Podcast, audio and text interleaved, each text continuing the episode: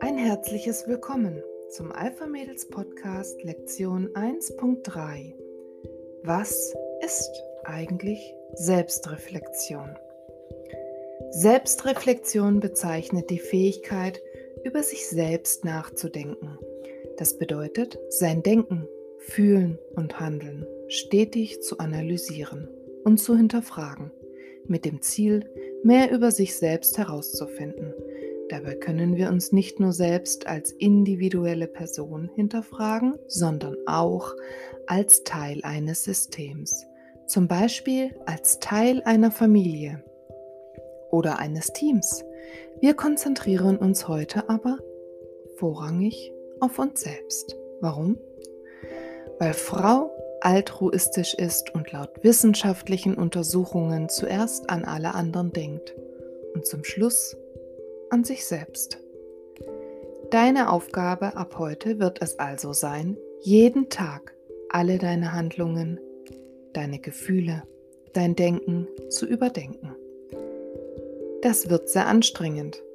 Allein das zieht dich komplett aus deiner wohlwollenden Komfortzone, was sehr wichtig ist.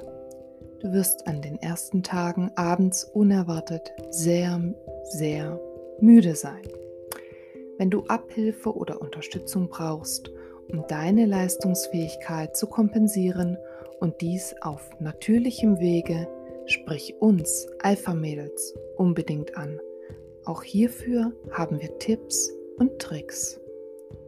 Was kannst du sonst noch tun, um aus deiner Komfortzone zu treten?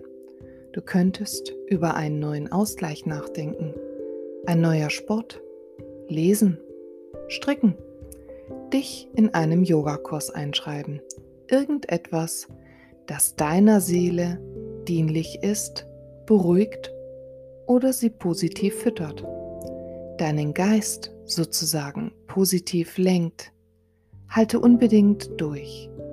Denn das ist eines der Geheimnisse, was erfolgreiche Menschen von anderen unterscheidet. Sie brechen täglich aus ihrem normalen Verhaltens- oder Denkmuster aus. Sie versuchen, ihre Gefühle vorher zu ergründen, bevor sie diesen nachgeben. Denn eines möchte ich dir dazu noch verraten. Für deine Gesundheit ist es eine Wohltat, wenn du in Momenten der völligen Verzweiflung oder der Wut einen kurzen Moment innehältst. Wenn es nicht anders geht, gehe in den Wald und schreie oder kompensiere deine Energie, denn das allein ist es aufgestaute Energie, weil dich jemand negativ erregt hat. Komme darüber ins Nachdenken. Was kannst du daraus lernen? Was tut dir und deiner Seele in solchen Momenten gut?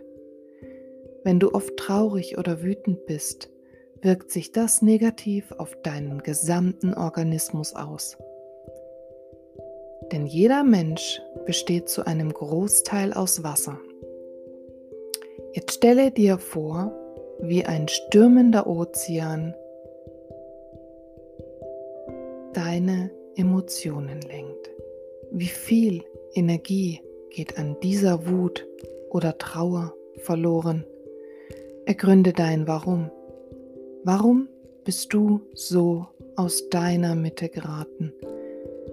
Versuche dich selbst zu erden. Du bist der Herr über deine Denkmuster, dein Verhaltensmuster und über deine Gefühlswelt. Lasse nur Gefühle zu, die dir, die dir selbst gut tun. Ja, Luft schaffen.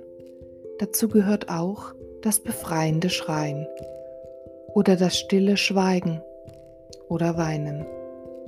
Aber alles in Ausgeglichenheit und Ruhe. Schreibe auch gerne deine Gefühle auf. Komme über dich selbst ins Handeln. Wenn es gut tut, darfst du natürlich deinen Gefühlen freien Lauf lassen. Dann ist es deiner Seele dienlich. Achte jedoch darauf, dass du dich von anderen nicht beeinflussen oder gar beherrschen lässt. Was wird passieren? Auf einmal stellst du fest, dass du in manchen Situationen über dich hinaustrittst, dich von oben herab betrachtest, dich analysierst, dir sprühen Ideen in den Kopf, du wirst hell und wach für alles im Leben und um dich herum. Dir werden Kleinigkeiten auffallen, du wirst achtsamer mit dir und deiner Umwelt. Dein Leben fließt, alles ist ganz einfach und klar.